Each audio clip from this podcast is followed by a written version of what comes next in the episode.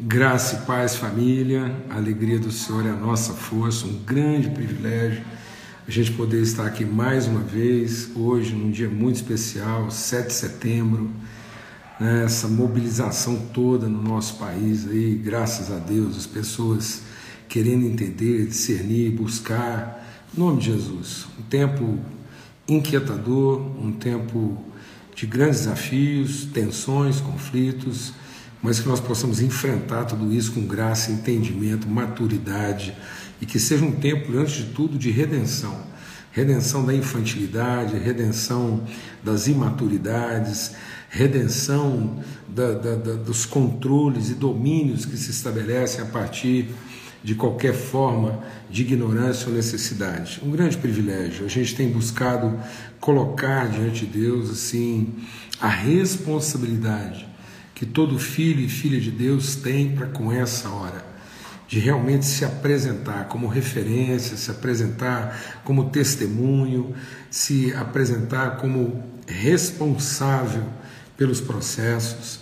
Então, não é tempo de beligerância, é tempo de responsabilidade. Não é tempo de acusação nem de condenação, é tempo de redenção, de esperança e de fé. Em nome de Cristo Jesus. É isso que a gente quer testemunhar e continuar testemunhando esse povo, né, essa nação em cujo céu é, brilha a cruz. Deus colocou para nós esse privilégio. Em nosso céu, risonho e límpido, brilha a cruz. E que desse céu maravilhoso possa descer um raio vívido de amor e de esperança nós possamos ser testemunho de amor e de esperança sobre essa terra, em nome de Cristo Jesus, o Senhor. Ontem, nós, ontem, uh, desculpa, não ontem, né? Domingo, domingo a gente compartilha essa feriada aí prolongada, a gente fica meio confuso, mas no domingo a gente compartilhou uma palavra com a nossa congregação que está disponibilizada aí no YouTube. O pessoal, inclusive, vai colocar o endereço aí para que você possa acessar e está circulando aí alguns recortes dessa mensagem, mas eu gostaria que você pudesse acessá-la no seu todo, tá bom? Ontem foi um tempo maravilhoso, né? Eu tive a oportunidade de estar junto com a Lana naquela celebração maravilhosa da família. Então, ontem a gente teve a graça de celebrar família e hoje a gente quer celebrar povo, a gente quer celebrar nação, a gente quer celebrar as famílias na terra. A gente quer celebrar a comunidade, né? celebrar o fato de que em comunidade todas as famílias da terra serão benditas. Então Deus abençoou a cada um de nós para ser família, para que nós possamos ser bênção para todas as famílias da terra. Então as famílias são plurais, têm características distintas, falam línguas diferentes, têm costumes distintos e nós temos o privilégio de sermos os abençoadores. É aquelas pessoas que, tendo conhecimento de Deus, revelam esse conhecimento àqueles que ainda não conhecem.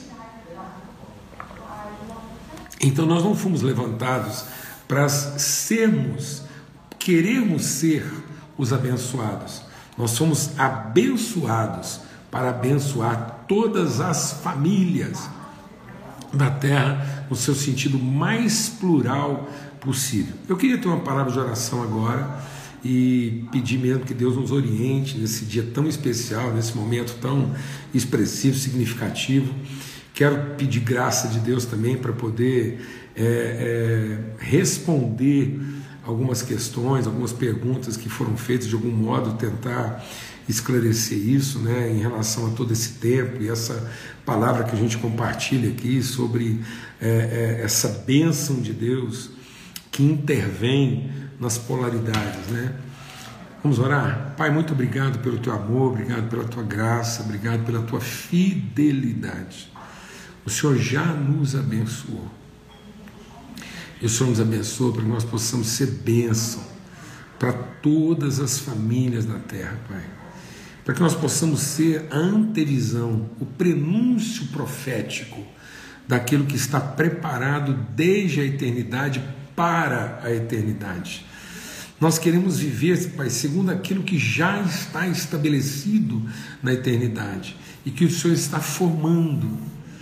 O Senhor não está, ó Deus, salvando é, aquilo que, que foi perdido. O Senhor está salvando conforme aquilo que está estabelecido. O Senhor revela a salvação, nos resgatando, nos regenerando, segundo os propósitos eternos do Senhor. A nossa perdição estava na nossa ignorância e não na nossa capacidade de comprometer os teus processos. Na medida, Pai, em que o Senhor ilumina o nosso entendimento, transforma o nosso entendimento, a nossa maneira de pensar, liberta nossa mente de sofismas e prisões. Nós somos reconduzidos, nós somos orientados pelo Teu Espírito e vamos sendo transformados naquilo que é a perfeita imagem de quem o Senhor é. Muito obrigado, Pai, no nome de Cristo Jesus, o Senhor. Amém e amém.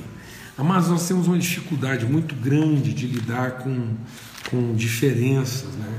E às vezes a gente pensa que o reino de Deus vai produzir uma igualdade. Não, amados, o reino de Deus não produz igualdades, o reino de Deus produz equidade equidade. Então, quem fez, quem estabeleceu as diferenças, as polaridades, as distâncias, os gradientes, foi Deus. Para quê? Para que houvesse vento, para que houvesse rio, para que houvesse atração, para que houvesse movimento. A gente já compartilhou isso, mas eu quero hoje enfatizar isso de novo. O Espírito de Deus se move, se movia e se move sobre as faces das águas. O respirar, né, esse, esse pneuma, o vento de Deus, ele só acontece a partir de contratura, a partir de pressão, a partir de, de uma contração muscular que expele e que inspira. Né? Então, esse movimento de contratura, de esforço muscular, de exercício de tensões, é que permite a vida. A vida é cercada de movimentos constantes de diferença, tensões, de altura, pressão e temperatura. Não há rio sem diferença de altura. Não há vento sem diferença de pressão e temperatura. Não há magnetismo, não há corrente elétrica, não há luz sem diferença de polaridade. Vamos deixar o Espírito de Deus ministrar o nosso coração. Às vezes a gente pensa que a fome é um problema havido ou acontecido depois do pecado. Não, Deus fez o homem com necessidades. A necessidade não aconteceu na vida do homem a partir do pecado. O que vem a partir do pecado é a vergonha, é a maldição. A necessidade se tornou uma coisa maldita. Por que, que a necessidade se tornou uma coisa maldita? Porque o coração do homem se tornou iníquo porque a gente exerceu, a partir da necessidade, nós exercemos o direito e o poder do direito. Nós começamos a tirar proveito da necessidade. Nós começamos a precificar a virtude.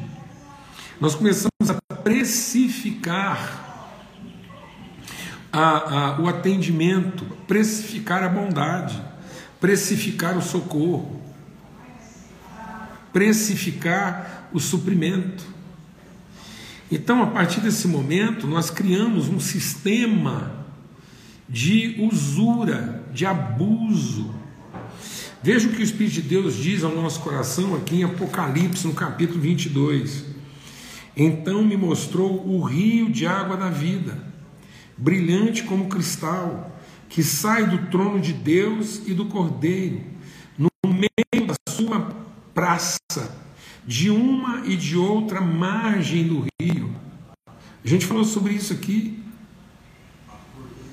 De uma e de outra margem. Cada uma das margens percebe o rio de uma perspectiva. Não é isso, amado? Deixa Deus ministrar seu coração. O rio tem duas margens. Se, presta atenção, vou te falar. Porque está escrito aqui. E diz assim: ó, de uma e de outra margem do rio está a árvore da vida. Então tem a árvore da vida de uma margem e de outra margem, que produz doze frutos, dando o seu fruto de mês em mês. E as folhas da árvore são para cura dos povos. Então o que o João viu é que lá na eternidade, com Deus, vai ter povos, vai ter rio, vai ter árvore com fruto de cada um dos lados do rio. São margens distintas. De um lado do rio, dependendo do lado que você tiver, o rio corre da esquerda para a direita.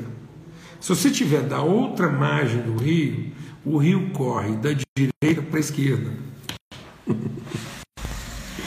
Aí alguém me perguntou o seguinte: isso não é pura retórica? Isso não é pura retórica, né? Então, será que nós podemos usar essa questão direita e esquerda para falar das questões de ética, de sociedade, de relacionamento, de espiritualidade? Com certeza. Então, a gente pode falar disso por quê? Porque nós estamos falando de quê? De diferenças. Estamos falando de polaridade. Estamos falando de necessidade. Estamos falando de fluxo.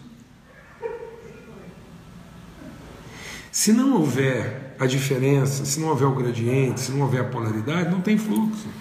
Sabe por que, que vai continuar tendo? Por que, que vai continuar tendo rio lá no céu junto com Deus? Sabe, vai ter rio? Porque vai ter diferença de altura. Vai ter diferença de polaridade vai ter diferença de temperatura. Então, ou vai ter diferença de temperatura, ou vai ter diferença de pressão, ou vai ter diferença de altura, porque senão não tem fluxo. Ou de polaridade. Se esse rio for magnético, se ele for elétrico, se ele for vento, qualquer que seja o deslocamento dele, ele é um deslocamento provocado pelas diferenças. Por isso que deixa Deus, o de Deus ministrar no nosso coração, é que Deus permitiu a fome antes do pecado. A fome, a necessidade, é, ter que comer do fruto, repartir o fruto, isso são realidades anteriores ao pecado. Então, Jesus está dizendo que ele vai esperar a gente lá na eternidade com o quê? O que Jesus falou? Ele se dirigiu dos seus discípulos, repartiu o pão com eles e falou o quê? Eu estou indo, estou comendo esse pão agora com vocês, repartindo aqui, e nós vamos comer ele de novo lá na casa do meu pai. Então Jesus está esperando a gente para uma ceia. Ora, então vai ter fome no céu? Com certeza, vai ter mesa, vai ter fruto. A gente vai continuar, a gente vai viver eternidade. Deixa o Espírito de Deus ministrar no nosso coração. Eternidade não é uma existência prolongada. Eternidade é o entendimento da vida no seu significado e na sua plenitude. Então, quando eu entendo a vida, eu não tenho problema com a necessidade. Porque agora eu entendi a vida no seu significado, na sua plenitude. Eu não quero ter controle sobre as coisas. Eu quero entender o sentido delas. E aquilo que eu produzo, aquilo que eu faço, as minhas riquezas, são para satisfazer as pobrezas do outro assim como as riquezas dos outros são para satisfazer as minhas pobrezas. E é nesse compartilhar de vida com os seus frutos de ambas as margens que nós vamos entender o sentido do rio, do movimento de Deus entre nós. Se nós não formos capazes de entender que o amor de Deus, a bondade de Deus se revela na medida em que nós nos movimentamos em favor do outro. E não nos sentimos ameaçados pelas diferenças, nós sentimos nos desafiados em favor delas. Quando isso acontece, nós perdemos o controle das necessidades, porque elas deixam de ser malditas, elas deixam de ser vergonhosas, porque a necessidade, ela deixa de ser uma coisa para ser resolvida, para ser uma coisa a ser compartilhada. A necessidade não é para ser resolvida. Senão Deus nos teria feito sem fome. O que o diabo fez foi pegar a gente num momento de fome e inverter o fluxo. Porque a fome era para a gente entender o privilégio da partilha, a comunhão que antecede a satisfação. E o diabo fez a gente pensar que a satisfação substitui a comunhão.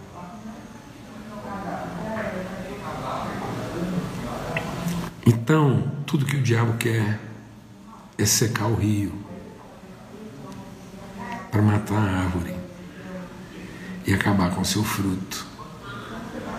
Porque se o rio secar e acabar a árvore, ele vai ser vendedor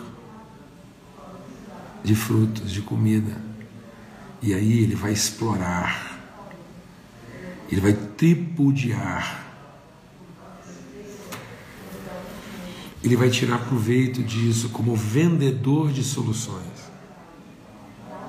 Tudo que o diabo quer é ser um vendedor de soluções para aqueles que ainda não entenderam que as soluções está em boas relações entre os diferentes e não na eliminação das diferenças. A redenção está em nós entendermos o papel que a gente cumpre na vida do outro sem temê-lo. E o papel que o outro cumpre na nossa vida sem representar ameaça.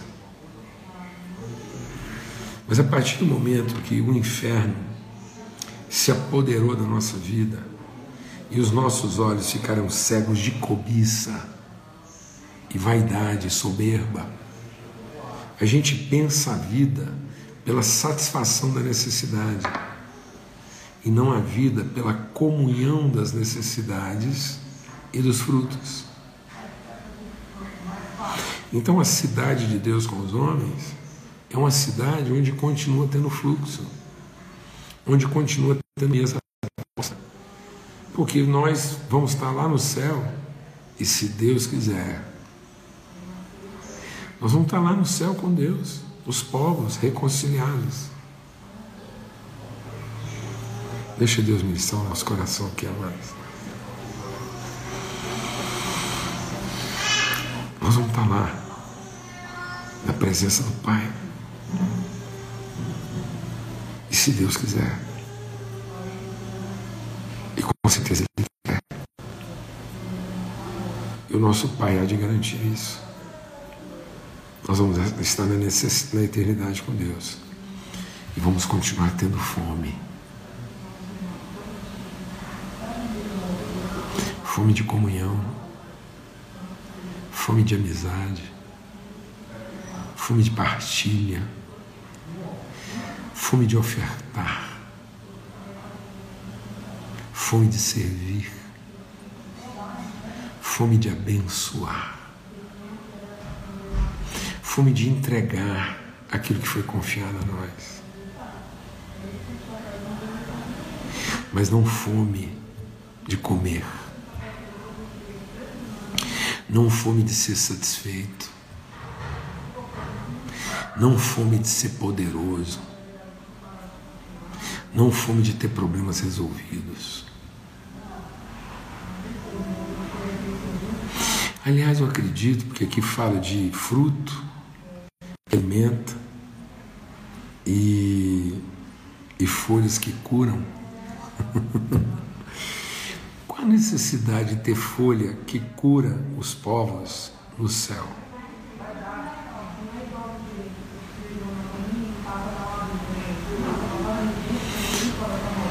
Será que no céu vai ter doença que nós vamos precisar tomar algum tipo de chá de folha para ser curado? Talvez não vai ter doença, mas vai ter saudade, vai ter ternura, vai ter afago, beijo. Então, Talvez lá na eternidade nós vamos fazer chá de beijo, chá de abraço, chá de sorriso, chá de lembrança, chá de elogio.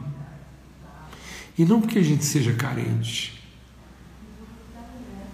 mas porque a gente gosta de tomar esse chá junto. Nós vamos ter café de bondade, café de fidelidade. Não porque a gente está com fome, talvez nós vamos comer pão de amizade, pão de ternura, pão de bondade e afeto, pão de carinho, pão de perfume. E não porque o ventre seja o nosso Deus. E não porque de fato a gente ainda continue com essa fome que nos amaldiçoa e que nos envergonha. Mas porque finalmente a gente vai poder entender que nós vamos continuar tendo fome de tudo aquilo que nos enobrece, nos dignifica nos identifica e nos transforma.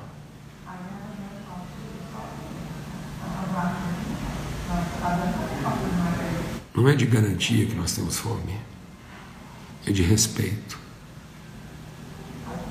Nesse momento a gente não tinha que estar lutando por garantias, a gente tinha que estar lutando por respeito. Nesse momento a gente não tinha que estar lutando por direitos. A gente que estar lutando porque nós temos fome de honra, de dignidade.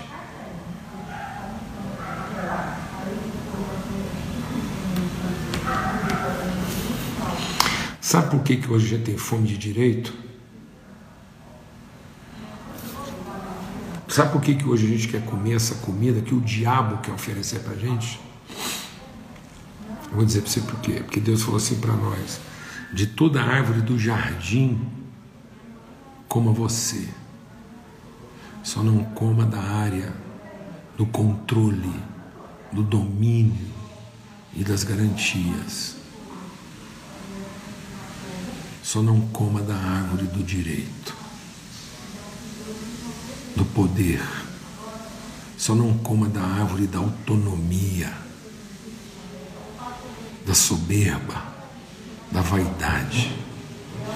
Uma coisa só a gente não devia comer, mas a gente podia comer todas as outras.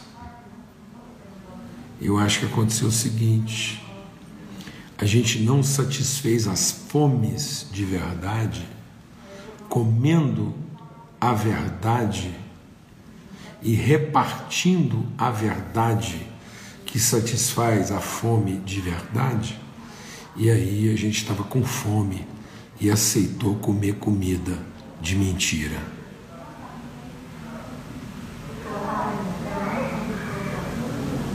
Se nós nos alimentarmos da verdade, a gente vai, ter, vai estar satisfazendo a fome da verdade que a gente tem, e aí a gente não vai ter que se submeter ao jugo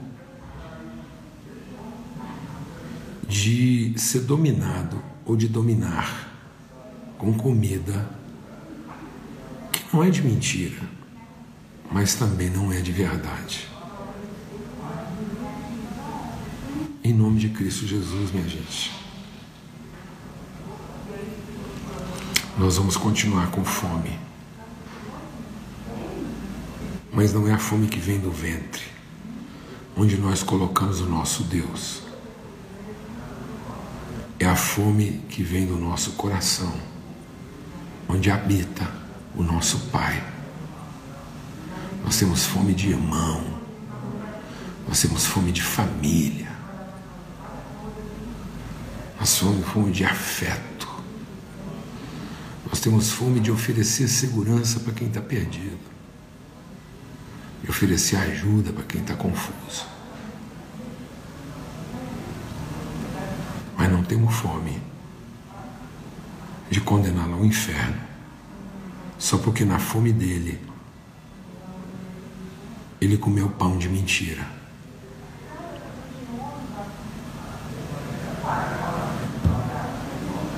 Eu sei que é desafiador para a nossa vida. E também a gente não quer ficar aqui é, uma coisa assim, é, sei lá, piegas, sentimentalista. Pelo contrário, meu coração queima de esperança.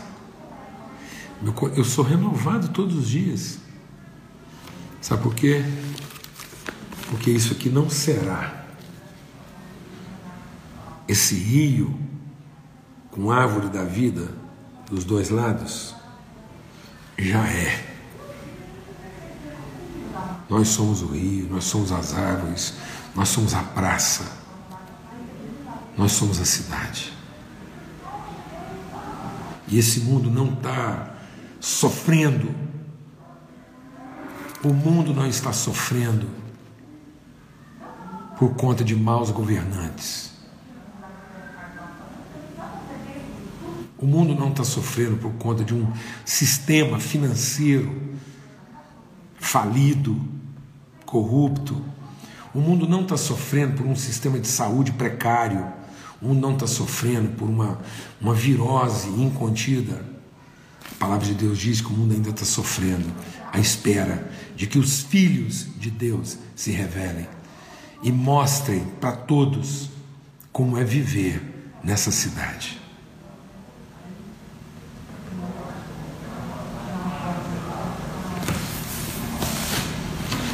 E vai continuar havendo fluxo.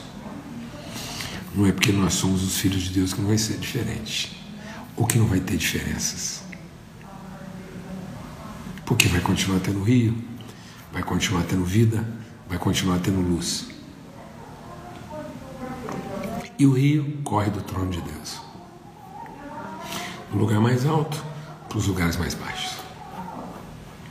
Levando vida, esperança, fé, alegria, nós somos esse rio, nós somos essa árvore, nós somos essa praça, nós somos essa cidade, nós somos essa mesa, nós somos esse alimento. Em nome de Cristo Jesus, Senhor, pelo sangue do Cordeiro, nós somos a luz desse mundo. Não são as instituições humanas, nem os sistemas humanos que vão iluminar essa terra. E nem a igreja tem que pedir direito